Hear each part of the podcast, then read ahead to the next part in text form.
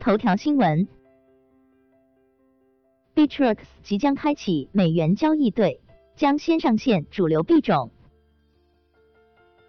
美国最大数字货币交易所 Bitrex 在官推宣布，美元交易对将正式开启。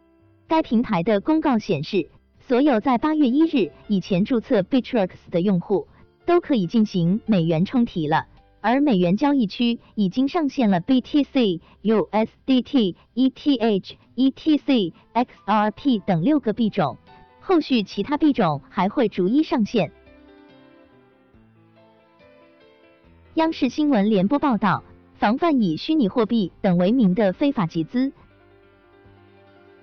八月二十四日晚，央视新闻联播播出防范以虚拟货币等为名的非法集资联播快讯。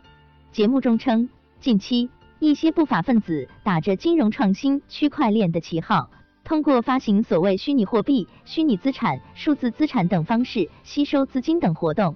银保监会、公安部等五部门联合发布风险提示，此类活动并非真正基于区块链技术，而是炒作区块链概念型非法集资、传销、诈骗之时。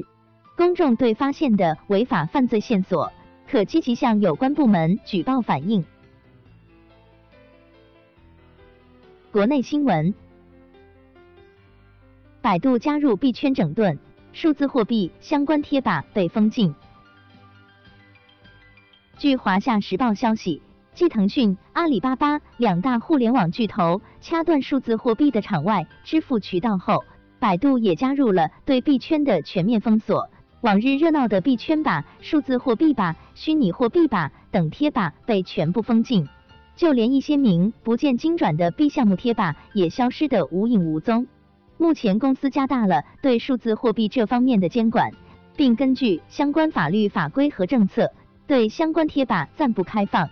百度的内部人士说，据查证，数字货币吧和虚拟货币吧目前提示根据相关政策，本吧暂不开放。不过，如数字币吧、加密数字货币吧等等相关的贴吧，目前仍可进入。监管虚拟货币的官方文件中，第一次出现公安部的身影。据财新消息。在历次监管虚拟货币的官方文件中，这是第一次出现公安部的身影。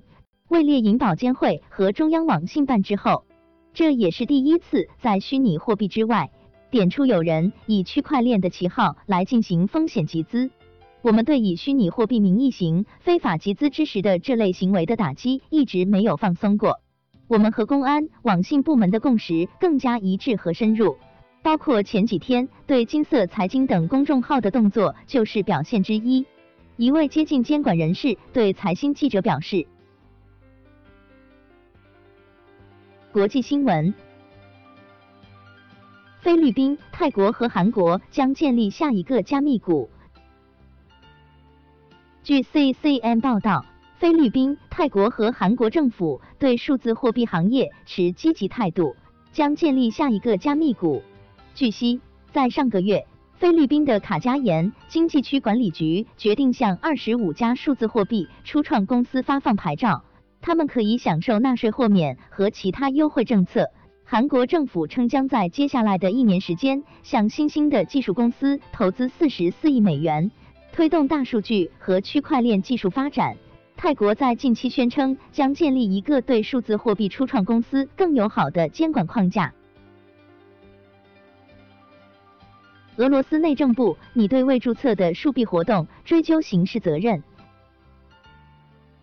据 Cointelegraph 消息，俄罗斯内政部在草拟一项修正案，该修正案建议将使用 BTC、ETH 等开源数字货币的注册业务合法化，对未在政府部门注册登记的加密数字货币活动追究刑事责任。内政部认为，为了开展合法的数字货币交易。个人或实体必须在进行金融和税务监管的政府部门登记注册。伊朗国家数字货币项目草案已准备就绪，央行将于九月底表明数字货币立场。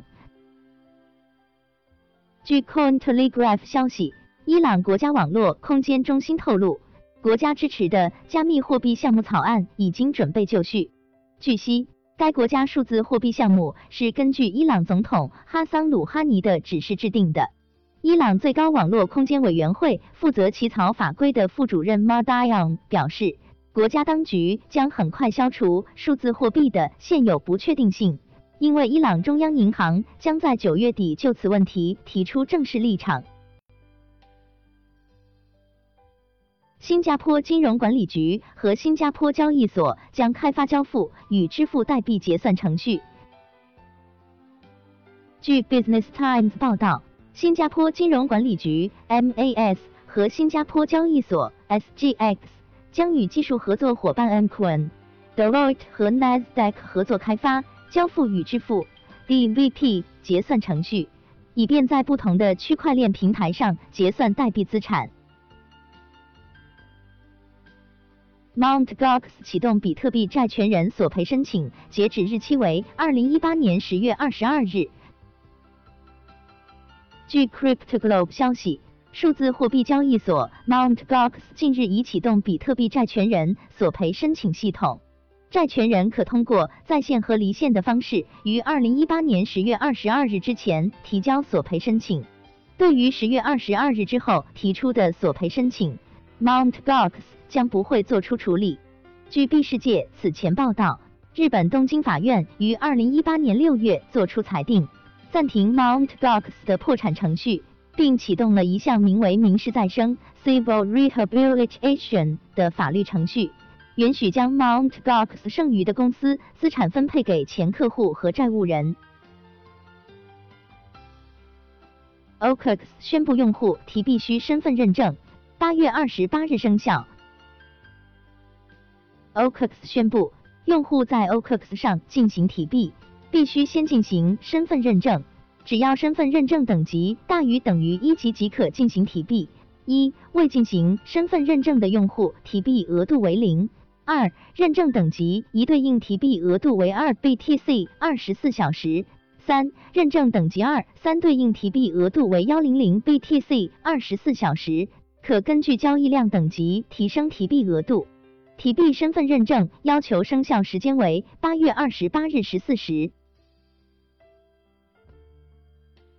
Stellar 将推出由欧元和英镑支持的新稳定币。据 EcoExaminer 消息，去中心化支付系统 Stellar 与金融科技公司的 White Company 达成合作，将发行一批新稳定币。除了此前的美元稳定币，新稳定币还将包括欧元和英镑稳定币。目前，使用相应法币兑换三种稳定币免交手续费。然后通过这些稳定币，用户既可以进行外币交易，购买 Stellar 发行的恒星币 XLM，也可以交易 BTC 等其他数字货币。XLM 现报价零点二一三美元，跌幅负百分之二点二二。Binance 将为初创公司提供五十万美元投资，以换取百分之十股权。据 CryptoGlobe 八月二十六日消息，加密货币交易所 Binance 将开始通过其新的孵化计划，为加密创业公司提供五十万美元投资，以换取百分之十的股权。